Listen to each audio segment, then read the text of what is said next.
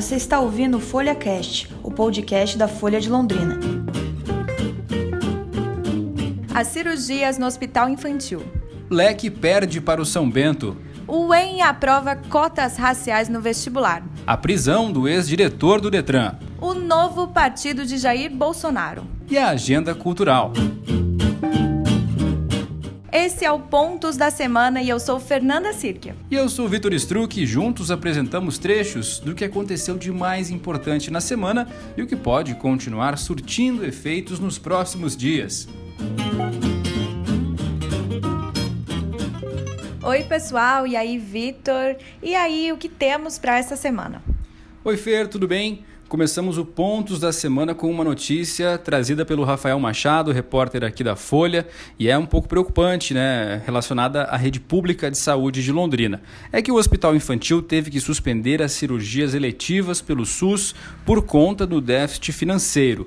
Os procedimentos suspensos não são os de emergência. Mesmo assim, isso acaba fazendo aumentar as preocupações de centenas de pais e mães de crianças que estão na fila. Segundo a assessoria da Santa Casa, mantenedora do hospital infantil, em média são três cirurgias por dia, e nós lembramos né, que o déficit financeiro do SUS aqui na cidade é um problema de mais de uma década e que atinge a todos os hospitais públicos. Mais informações na Folha de Londrina. E na política local, o repórter Guilherme Marconi traz os detalhes sobre a aprovação em primeira discussão na Câmara Municipal de Londrina do projeto de lei que amplia a jornada de trabalho dos futuros servidores municipais.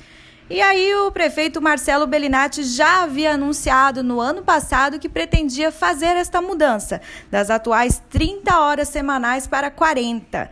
Na Câmara, 17 vereadores foram favoráveis e agora o projeto ainda pode receber emendas ou substitutivos até ser votado em segunda discussão. E agora estamos sabendo que o leque não está muito bom, né, Vitor? Pois é, mais um tropeço e desta vez de goleada, deixando a queda para a Série C ainda mais perto. O Leque perdeu por 4 a 1 para o São Bento nesta quinta-feira no estádio Walter Ribeiro em Sorocaba. Na edição desta sexta-feira da Folha, o Lúcio Flávio traz para você mais detalhes do desempenho pífio do Tubarão e sobre o verdadeiro milagre que o time precisa para não cair. Se o Figueirense empatar no jogo desta sexta contra o CRB em Maceió, adeus Série B no ano que vem para o Tubarão.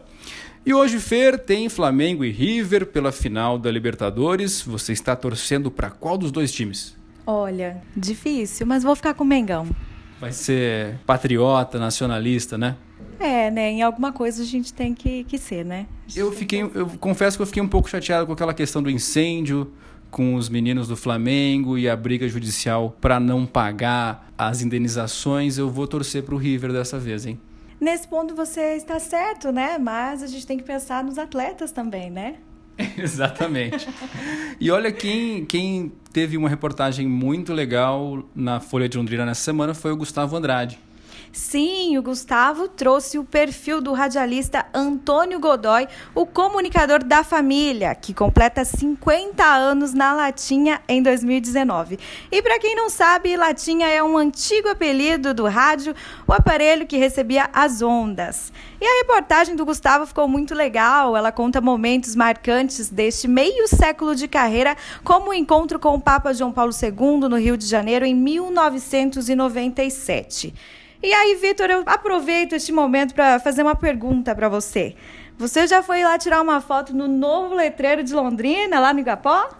Ainda não, ainda não passei lá para ver como ficou, mas pelo que nós estamos sabendo, ficou bem legal. Londrina acaba de ganhar um novo ponto turístico, né? um letreiro que faz parte da decoração de Natal. Esses letreiros com os nomes das cidades são muito famosos. Né? Um deles é o de Amsterdã, na Holanda. Se você for até lá e não tirar uma foto, é como ir a Roma e não visitar o Coliseu. Né? Que assim seja em Londrina também. Espero não estar é, pensando muito alto, mas que assim seja em Londrina também. Para quem não sabe, o letreiro fica ali na Avenida Higienópolis, na região do Lago Igapó 2. É isso aí, Vitor. Então aproveitem, pessoal, porque as luzes do Natal também vão ser ligadas nesta sexta-feira.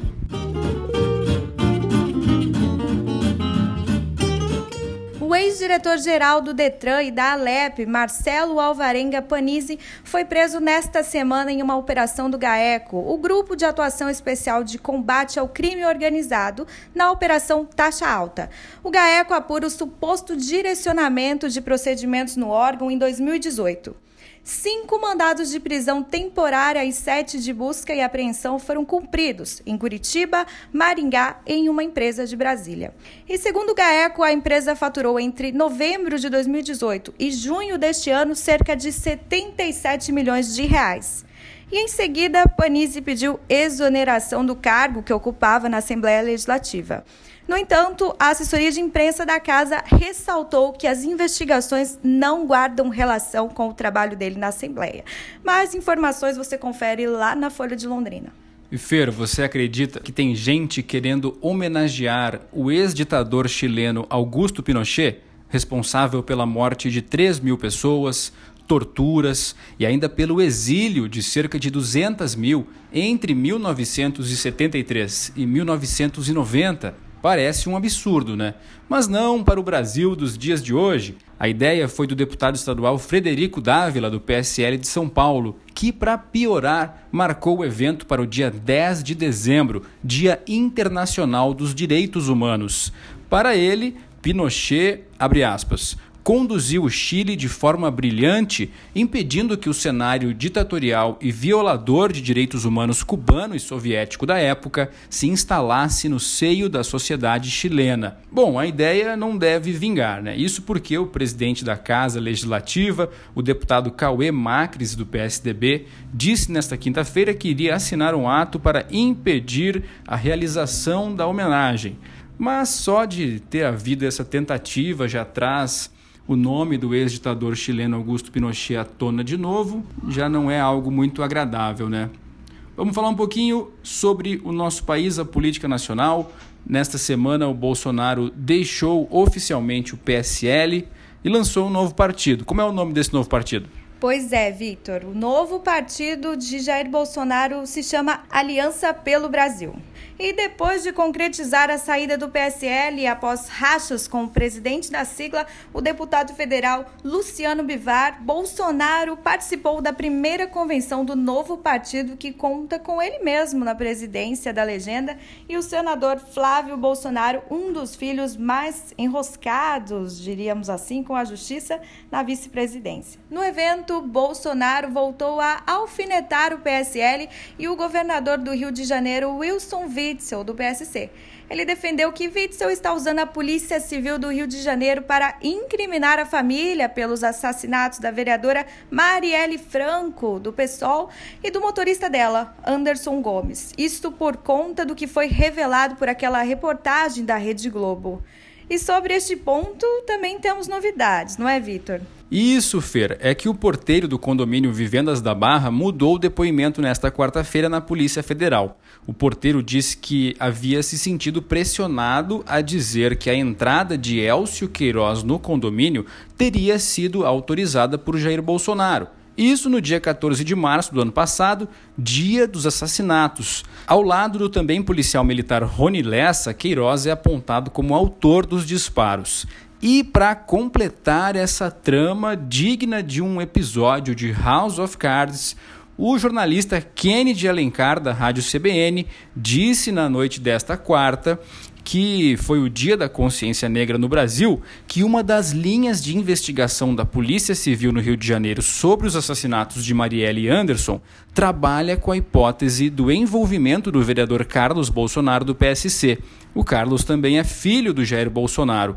A hipótese é bastante óbvia, uma vez que Carlos tinha uma relação muito próxima com Rony Lessa e era um inimigo político da vereadora na Câmara Municipal do Rio. Outra hipótese sobre o assassinato é a de que Domingos Brazão, ex-deputado e ex-conselheiro do Tribunal de Contas do Estado, tenha sido o mandante. Nossa Senhora, essa história ainda vai ter vários desdobramentos, né? A gente vai ficar acompanhando.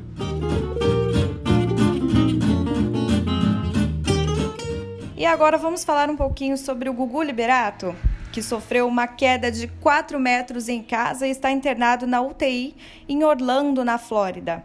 Na noite desta quinta, várias informações desencontradas, até sobre a suposta morte de Gugu ou morte cerebral, circularam nas redes sociais. No entanto, a assessoria do apresentador divulgou uma nota dizendo que ele está vivo, mas segue inspirando muitos cuidados. Bom, boa sorte, Gugu.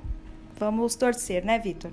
Exatamente. Vamos falar um pouquinho sobre a agenda cultural do final de semana.